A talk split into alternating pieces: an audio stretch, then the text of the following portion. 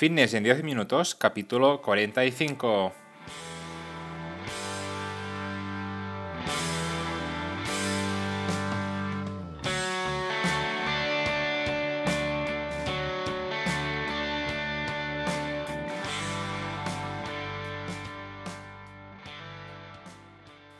Bienvenidos un día más, un episodio más a Fitness en 10 minutos, capítulo número 45 del día 23 de noviembre de 2020.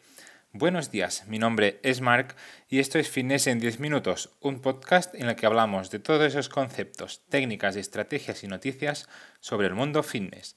Todo lo relacionado en entrenamiento, nutrición, suplementación, recetas y consejos para conseguir un estilo de vida un poco más saludable.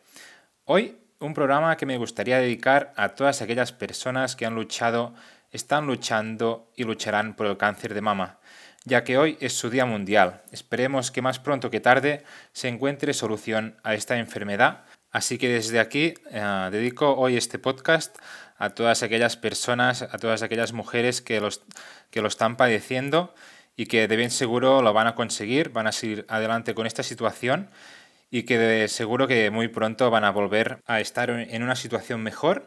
Así que les mando un fuerte abrazo a todas ellas. Hoy un programa en el que vamos a desarrollar un tema muy interesante y que está siendo constantemente puesto encima de la mesa, ya que tiene muchas opiniones distintas de mucha gente.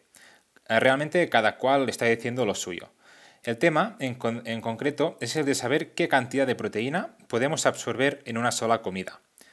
Y ah, lo voy a explicar detalladamente mediante un, un artículo que ha sido elaborado por Schoenfield y Aragon que el título traducido es el siguiente. ¿Cuánta proteína puede usar el cuerpo en una sola comida para desarrollar músculos? Implicaciones para la distribución diaria de proteínas. También os voy a dejar en las notas del programa el título original, ¿vale? Con las referencias por si lo, si lo queréis consultar o lo queréis buscar en internet. Así que hoy vamos a hablar un poquito sobre este tema, ya que realmente tiene mucha controversia y hay muchas opiniones en, en la red y nadie tiene pues una verdad absoluto, absoluta, así que, hoy pues vamos a ver un poco más sobre este tema. Pero antes, como siempre, comentaros que en morpatrosafit.com tenéis cursos para aprender sobre entrenamiento y nutrición. Básicamente es una plataforma donde vais a encontrar todo lo que necesitáis para mejorar vuestra salud de una forma sencilla y muy detallada. Cada semana tenéis un nuevo curso y si me queréis proponer algún tipo de curso, pues me lo podéis proponer en el apartado de mi página web marpadrosafit.com barra contact us. Y ahora sí, sin más dilación, vamos a empezar con la explicación de este interesantísimo estudio en el que sabremos qué cantidad de proteína podemos absorber en una comida. Y es que, como bien sabes, mucha gente afirma que más de allá de unos 20-25 gramos de proteína por comida, todo lo demás no se ingiere, sino que se usa para la urea y otros ácidos orgánicos. Seguro que lo habrás escuchado alguna vez en el gimnasio o algún, algún amigo tuyo que te habrá comentado que, está muy mal hecho el hecho de, comer más de 25 gramos de proteína por comida, ya que eh, el resto no se va a absorber y entonces pues vas, es inútil y vas a perder dinero. Eh, así que es mejor pues racionalizar estas comidas y meter pues mm, una cantidad en torno a esto, a 20-25 gramos en cada comida y repartirlo en todo el día. Aún así, ah, vamos a ver ah, si con este estudio nos puede sacar un poco de dudas a este, a este concepto ah, y veremos si realmente es así o no. Y podemos ingerir la cantidad que sea de proteína y el cuerpo lo va a asimilar igualmente. Así que vamos con lo que dice este estudio. En primer lugar, podemos ver cómo la afirmación que solo se asimilan unos 20-25 gramos de proteína Solo es así en, proteínas de absorción rápida, como pueden ser, por ejemplo, las que bebemos en los batidos, ah, los batidos de, proteína, ¿vale? Sin añadir ningún tipo de, macronutriente extra, como puede ser carbohidratos o grasas, ¿vale? El simple batido de proteínas que podemos tomar después del entrenamiento.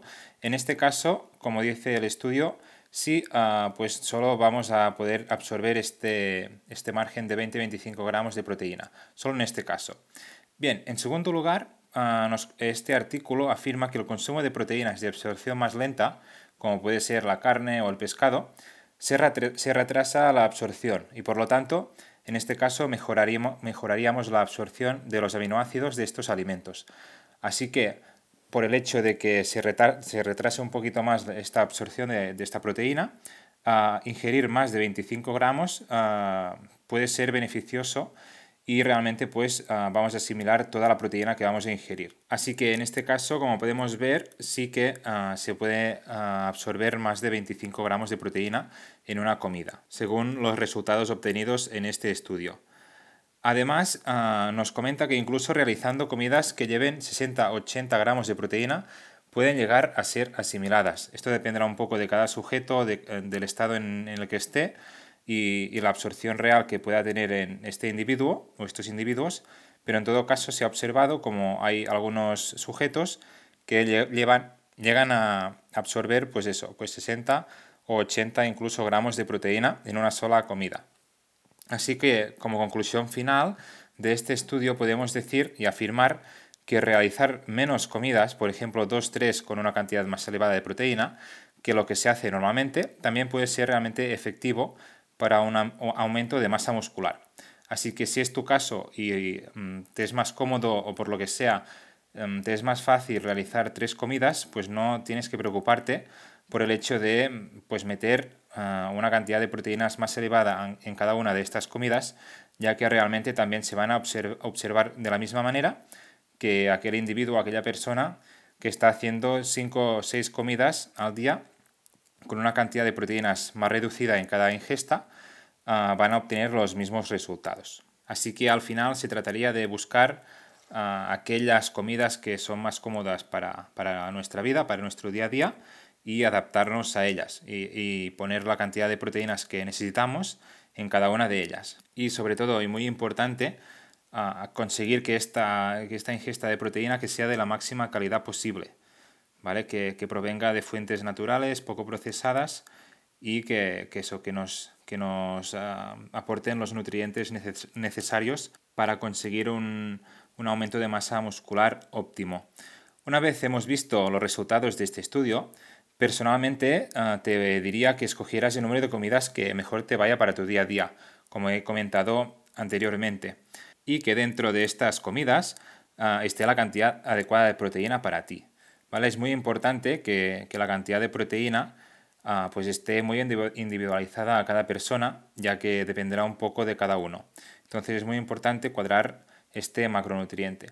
Y de esta forma nos vamos a asegurar que cumplimos con los requisitos mínimos de proteína al día, que nos van a ayudar pues, a, a aumentar esta masa muscular, que es nuestro objetivo. Y para terminar ya, os recuerdo que el objetivo mínimo de proteínas para un deportista va más o menos entre 1,5 gramos por kilo y día y hasta 2,2 gramos por kilo y día, según el objetivo y el método utilizado. Dependerá eh, de muchos factores, ya pueden ser como por ejemplo la edad, el sexo, la actividad física, el deporte, pero más o menos se movería dentro de estos rangos.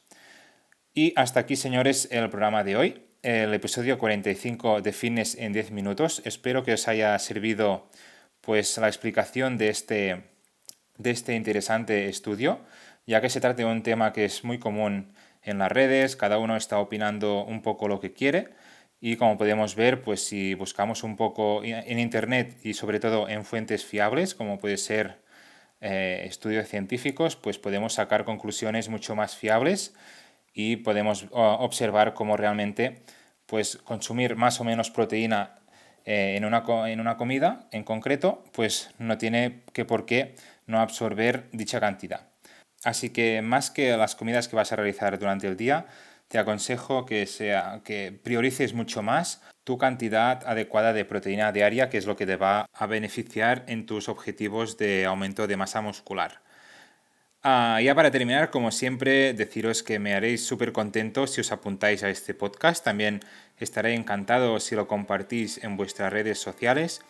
E incluso si dejáis, valoraciones de 5 estrellas en iTunes, me gusta y comentarios en iBox y en Spotify, que son las plataformas donde me vais a encontrar.